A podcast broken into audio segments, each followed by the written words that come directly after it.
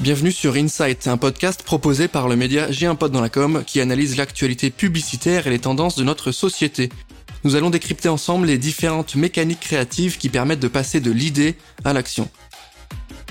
Et aujourd'hui, dans ce nouvel épisode, on va vous parler de planning stratégique. Vous savez, cette euh, discipline si chère à nos amis d'agence. Pour m'accompagner aujourd'hui, je reçois Sébastien Gentil, qui est directeur général en charge de la stratégie chez DDB, mais aussi cofondateur du collectif du planning stratégique. Salut Sébastien, comment tu vas? Bonjour, ben ça va très bien et je suis ravi d'être avec vous. On est content de t'avoir aujourd'hui euh, à notre micro sur Insight pour ce nouvel épisode. Comme je l'ai dit, on va parler planning stratégique. On va essayer de comprendre un petit peu ensemble l'évolution de ce métier et surtout, on va voir comment on le célèbre, comment on le fait évoluer, comment on le raccorde un peu avec les besoins euh, des Français, des marques aujourd'hui. C'est quand même le gros sujet et c'est malheureusement parfois le job, le métier qu'on voit pas assez souvent et qui est pas forcément assez mis en avant.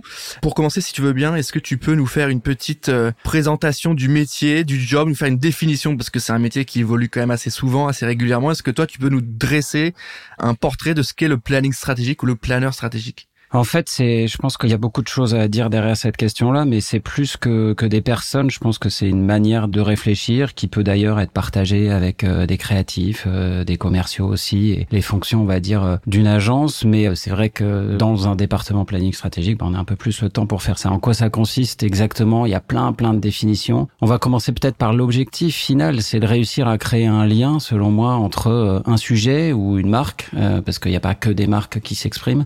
Il y a aussi des sujets des thématiques et des gens qui vivent très bien sans et trouver euh, le lien le plus utile à créer. Donc ça, c'est un objectif. Après, il y a les moyens qu'on peut mettre en œuvre pour arriver à définir quel est ce, ce meilleur lien qu'on peut créer avec, euh, on va dire, un public plus qu'une cible, encore mieux peut-être euh, un public et un sujet ou une marque. C'est les moyens qu'on met en œuvre. Bah, ça veut dire en gros pouvoir regarder ce qui se passe dans bah, la marque ou le sujet, ce qui se passe dans la culture, ce qui se passe chez les concurrents quand il s'agit d'une marque. Et puis après, il y a les, les moyens qu'on met en Qu'est-ce qu'on fait concrètement? Euh, C'est pas c'est pas de la magie ou quoi que ce soit. C'est simplement qu'on regarde des zones pour essayer de trouver le meilleur chemin. Et les zones, bah, c'est euh, les consommateurs ou l'audience, c'est la culture ou on va dire euh, l'opinion dans laquelle on va agir, la marque ou le sujet lui-même, et puis les concurrents de ce sujet ou de cette marque. Et puis à la croisée de ces chemins-là, on essaye de trouver le bon sujet, le bon angle, la bonne thématique, voilà, développer sur ce métier-là de planner strat, on l'a dit, il évolue assez régulièrement et surtout, il a cette particularité qu'il n'est pas forcément le même dans les entités dans lesquelles il est présent. C'est-à-dire qu'en agence, euh, il va pouvoir être euh, soit très créatif, soit un peu plus data avec plus d'études euh, conso, quali et quanti. C'est assez intéressant de voir comment chaque agence positionne ses envies et ses enjeux par rapport à un un planning strat différent. Euh, au, sein de l'agence DDB Paris aujourd'hui, euh, quelle est la place du planning bah, La place du planning, ça doit être euh, d'être d'être utile à ce que l'on vend au final, c'est-à-dire des idées, des créations quelles qu'elles soient, que ce soit des créations dans des formats publicitaires dits classiques ou des activations ou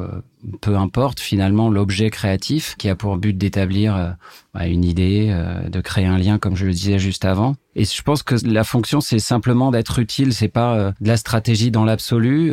au final, c'est c'est un élément de quelque chose qui est plus large et qui est ce qu'on vend finalement. Donc c'est d'essayer d'être utile en essayant de passer un ballon propre, on va dire si on utilise une métaphore sportive au créatif, à la création, pour qu'il puisse à la fois que ce soit suffisamment précis pour être euh, bah, pour être clair, euh, vrai et pour pouvoir euh, s'appuyer dessus, et puis un peu inspirant, en tout cas ouvrir suffisamment de portes pour qu'il y ait une envie de s'exprimer autour de la thématique définie et de l'angle stratégique choisi.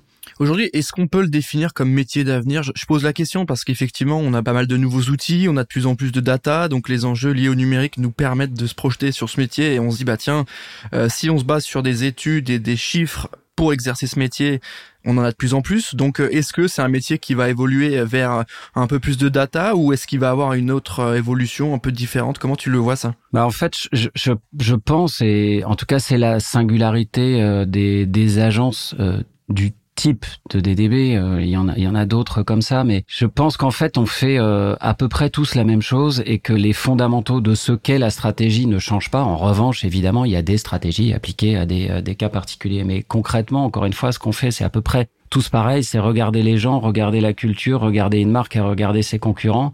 Et puis à la croisée de ça, essayer de définir quelque chose d'utile et de performant, globalement. Alors après, c'est vrai que pour regarder les gens et pour diffuser, bien sûr, un message, une idée, quel qu'il soit, même si c'est pas un message, même si c'est un acte, les techniques évoluent, mais on va dire que les fondamentaux restent. Et je pense que on est fort quand on arrive à associer, si on parle aussi de la data dans la dimension euh, diffusion, au-delà de la dimension connaissance, qui certes, et c'est, enfin c'est évident que c'est une source pour connaître euh, les gens de manière un peu plus précise et différente, tout simplement. Mais c'est pas seulement la data, d'ailleurs, peut-être qu'on aura l'occasion d'en parler. Mais si, euh, si, si on regarde aussi du côté de la diffusion, je pense que, en fait, faut réussir à associer l'artisanat et l'industrie, quoi. C'est-à-dire qu'il il reste une dimension artisanale, il reste une dimension d'imagination, il reste une dimension d'idées, il reste une dimension de pari forcément, parce qu'on est personne n'est capable de dire ce qui va se passer exactement demain, et en même temps être capable de tirer le meilleur d'une dimension plus industrielle de la communication, que ce soit dans la connaissance des gens ou dans la diffusion. Et je pense que euh, c'est peut-être très dur, mais au fond,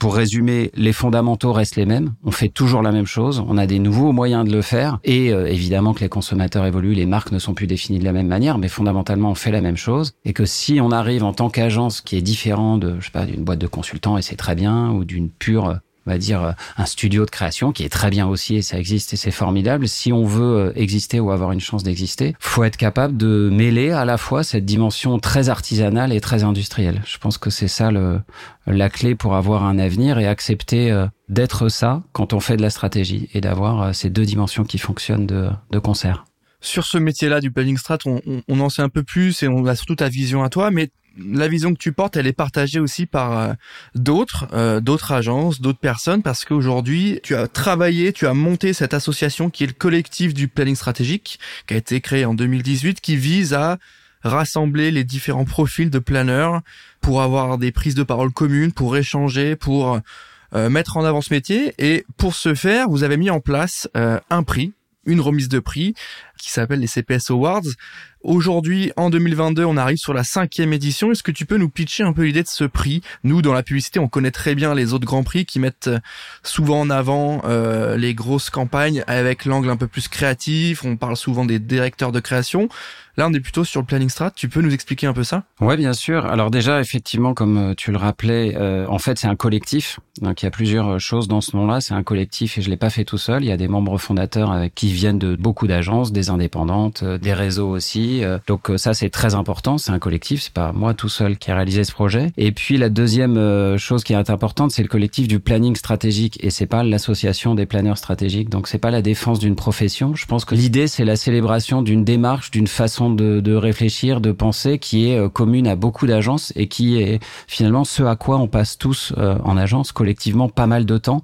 Et d'ailleurs que ce soit des créatifs, des planeurs, à se demander simplement qu'est-ce qu'on fait pourquoi on le ferait. Et euh, c'est cette question aussi euh, aussi basique que ça, à laquelle on passe beaucoup de temps et qui finalement était pas tant célébrée que ça. Il y a des prix créatifs et c'est super, et parce qu'au final c'est ça qui, qui, qui fait la différence, qui crée la différence, et puis c'est ce que voient les gens. Il y a des prix sur la pure efficacité et c'est formidable aussi. Et puis euh, bah là, l'idée c'était de d'éclairer le métier d'une autre façon. C'est un peu, on va dire, le cheminement avant l'idée, avant l'avènement de l'idée, euh, comment on en est arrivé et pourquoi on, on est arrivé à cette idée. Et c'était ça le principe et l'envie de créer ce prix, c'est à émerger là. Puis ça émerge aussi de quelque chose, moi, qui m'a beaucoup inspiré quand j'ai commencé, qui sont les APG Awards qui existent euh, en Angleterre depuis 30 euh, ans maintenant. Donc c'est un truc assez formidable, très inspirant pour pour tout jeune planeur, je pense, puis, puis même les plus vieux. Et en fait, ça n'existait pas en France, donc je les avais contactés et puis et puis on s'est dit, ben montons euh, l'équivalent ici et puis on va le faire d'une autre manière, euh, encore une fois de manière euh, pour l'instant et encore assez artisanale. Ça fait partie aussi de l'idée du prix, c'est que ça reste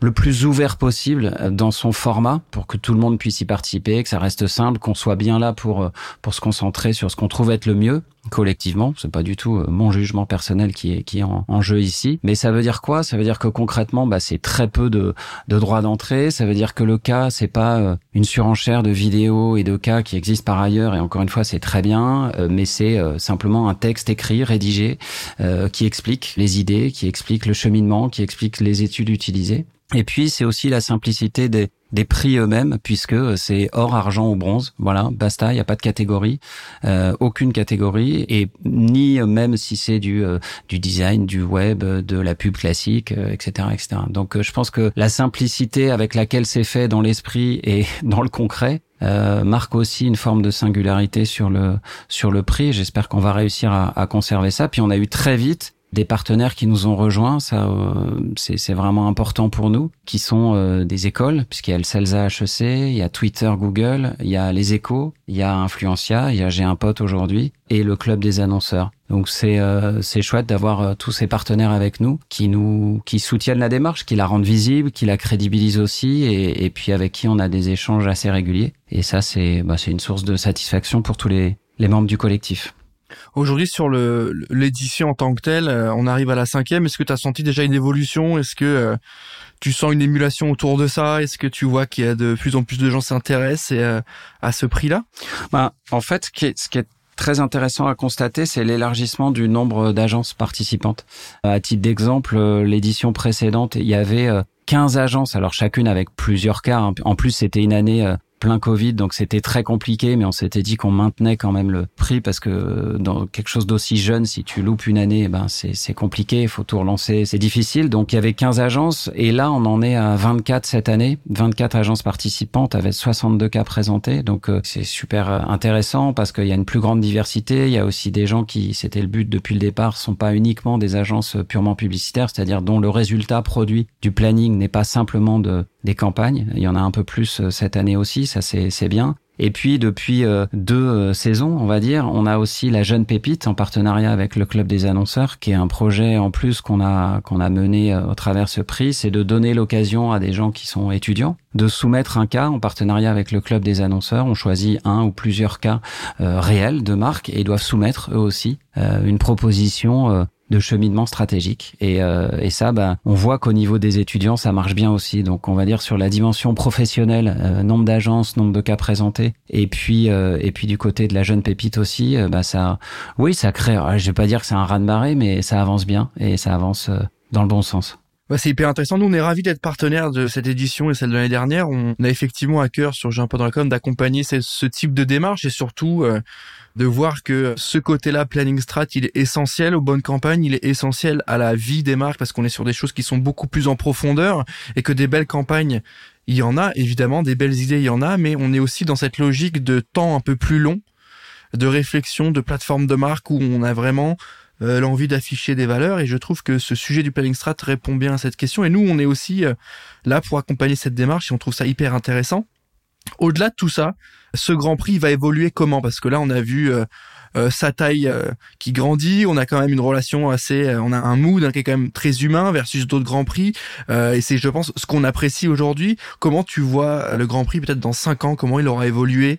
Est-ce que tu vas aller rattacher tout un tas de contenu en plus plus de conférences, plus de talks. Comment tu vois l'évolution de ce prix-là?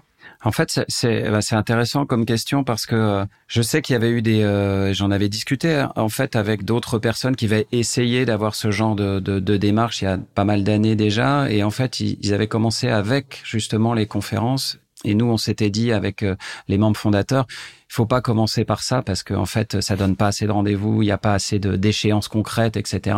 Et après, on élargira sur euh, des conférences, euh, etc. D'ailleurs, ce qu'a fait l'APG aussi, c'est-à-dire constituer d'abord un prix, un certain nombre de cas, exister au travers bah, une temporalité précise, concrète chaque année, et puis après on élargit. Ce qu'on a commencé à faire, peut-être pas encore suffisamment, mais, mais ça commence et c'est plutôt bien. On a eu la chance d'avoir deux belles conférences, l'une avec avec Twitter et Contagious qui était en mars 2022, euh, donc avec ces deux, euh, enfin via Twitter et en partenariat avec Contagious sur la capacité à créer de la différence dans des univers surchargés. Voilà. Ça, c'était ça. Ça a réuni pas mal de personnes. Et puis, on a eu aussi, euh, là plus récemment, la chance de faire un super événement avec Google euh, sur euh, la capacité de la création à ben, générer une forme de visibilité, d'efficacité, qui est la première, la première règle. C'est-à-dire qu'on parle souvent des concurrents comme les premiers compétiteurs, mais le premier compétiteur, c'est l'indifférence. Et c'était vraiment ça le sujet. Et puis, on a eu la chance d'avoir des gens du monde entier. Je pense que c'est ça aussi la vocation du du, du collectif. C'est pas de de rester uniquement dans notre univers local. Ça, le prix le fait très bien, célébrer les, les gens, puis surtout les démarches au-delà des égaux et de la qualité des réflexions. Mais avec ces partenariats-là, on, bah, on peut ouvrir, je pense, à tout ce qui doit nous inspirer. Le planning, il est né dans les pays anglo-saxons, plus précisément en Angleterre. Aller prendre sa source là-bas et, et au-delà de nos frontières, ça reste, ça reste super intéressant. Donc j'espère qu'il va y en avoir, va y en avoir euh, encore plus. Écoute, on vous souhaite ça, on va suivre évidemment ça de près et on va toujours évidemment donner euh, le maximum de visibilité à ce prix. On va essayer de lui donner aussi euh, la résonance auprès de nos audiences qui ont besoin de se nourrir aussi différemment sur ces sujets-là du planning strat. En partenariat avec le club des annonceurs, qu'est-ce que vous souhaitez faire avec eux? On a le prix Jeune Pépite. Il y a tout un tas de choses qui arrivent sur ce grand prix. Peut-être qu'on peut faire un point sur le, prix Jeune Pépite qui, qui peut être hyper intéressant. Qu'est-ce qu'on a envie de faire avec ce prix-là Qu'est-ce qu'on souhaite encourager? Parce qu'au final, on a un peu l'image du planning strat comme quelque chose d'assez senior. J'ai l'impression qu'il y a quelque chose où il y a aussi le côté expérience qui fait qu'on est un bon planner strat. Pourquoi ce prix Jeune Pépite justement? Bon, déjà, c'était simplement de rapprocher euh, des étudiants pour qui le, le, bah, le métier de planning stratégique quand on est dans la zone, on va dire, de d'études, de, communication ou de un peu plus large, euh, peut être très attirant, mais aussi un petit peu théorique. Et comme tu l'évoquais juste avant, euh, parfois euh, avec recouvrant des réalités euh, très différentes. Donc euh, l'idée c'était de faire exister quand même une vision d'un planning orienté vers la création au sens de son utilité pour la création, pour pour être capable de créer des choses utiles, efficaces. Donc ça c'était la le première intention, mettre on va dire quelque chose de concret derrière quelque chose qui pouvait parfois être un petit peu théorique. Moi j'en avais un petit peu entre guillemets souffert quand j'étais étudiant parce que il y avait beaucoup de points de vue très hauts, justement, où ça paraissait complètement inaccessible. Et alors que quand on rentre dedans, on va pas dire que c'est facile, mais en tous les cas, on comprend un peu plus concrètement de quoi il s'agit. Au-delà de la théorie, qu'ils apprennent évidemment très bien en cours. Et puis voilà, c'est aussi simple que ça. C'était, c'était de, de concrétiser les choses, d'ouvrir les portes aussi, euh, parce que c'est pas si évident que ça de rentrer dans ce métier. Il y a finalement assez peu de place. C'est un tout petit marché, c'est un tout petit nombre de personnes. Donc euh, donner l'occasion à des plus jeunes de, de, se rapprocher de ce milieu qui parfois est un petit peu euh, tourne un peu en, en vase clos, euh, c'était important. D'ailleurs, on va aller certainement là aller voir, je crois que c'est Sub de Pub Lyon, faire une rencontre avec les étudiants pour parler des cas, pour parler du prix, pour expliquer ce que ce qu'on cherche et ce qu'on attend dans ce type d'exercice. Voilà, un rapprochement concrétisé et puis aider et puis essayer de créer ce que moi-même j'ai eu la chance de voir. Alors ça veut pas dire qu'il faut pas aller voir les APG parce que ça reste toujours très très inspirant, mais euh, l'un n'empêche pas l'autre et l'un plus l'autre, ben c'est c'est chouette. Écoute, c'est hyper intéressant. Je, je, pense que ce prix euh, résonne dans, le, dans, dans, la tête de ceux qui nous écoutent, notamment des plus jeunes. Je, je pense pour ce prix Jeune Pépite qui peut intéresser euh, et qui peut être un véritable tremplin, à l'instar d'autres prix euh, de création. Aujourd'hui, on peut se faire un dernier petit point sur le calendrier, parce que c'est important sur ce Grand Prix. Appel à candidature ouverte jusqu'au 28 février 2023, c'est ça? C'est exactement ça, jusqu'au 28 février. Absolument. Ok, donc ensuite sur mars-avril, on est sur la première et deuxième réunion de jury qui va viser à sélectionner la sortlist et ensuite les gagnants, les lauréats. Et en mai, on est sur l'annonce du palmarès, remise des grands prix, soirée, bonne ambiance, tout ce qu'on aime. Exactement, tout simple, a priori dans un café parisien et on reste, on garde ça le plus simple possible et, euh, et normalement euh, ça se passe bien. chaque fois qu'on a pu se réunir, malheureusement sur les cinq, il y a eu deux fois on a en tout cas pas pu se réunir au cours d'une soirée, mais simplement d'un, d'un déjeuner avec seulement les, les gagnants. L'année dernière, on a pu refaire une soirée complète avec euh, un super animateur qui était François Saltiel euh, et donc c'était très chouette on va essayer de refaire ça cette cette année ok bah écoute on y sera je pense à cette remise de prix merci d'abord à toi Sébastien d'avoir pris le temps de répondre à mes questions Merci beaucoup. On est ravis de t'avoir reçu aujourd'hui. Merci à tous de nous avoir écoutés. On se retrouve rapidement pour un prochain épisode d'Insight et moi je vous dis à très bientôt.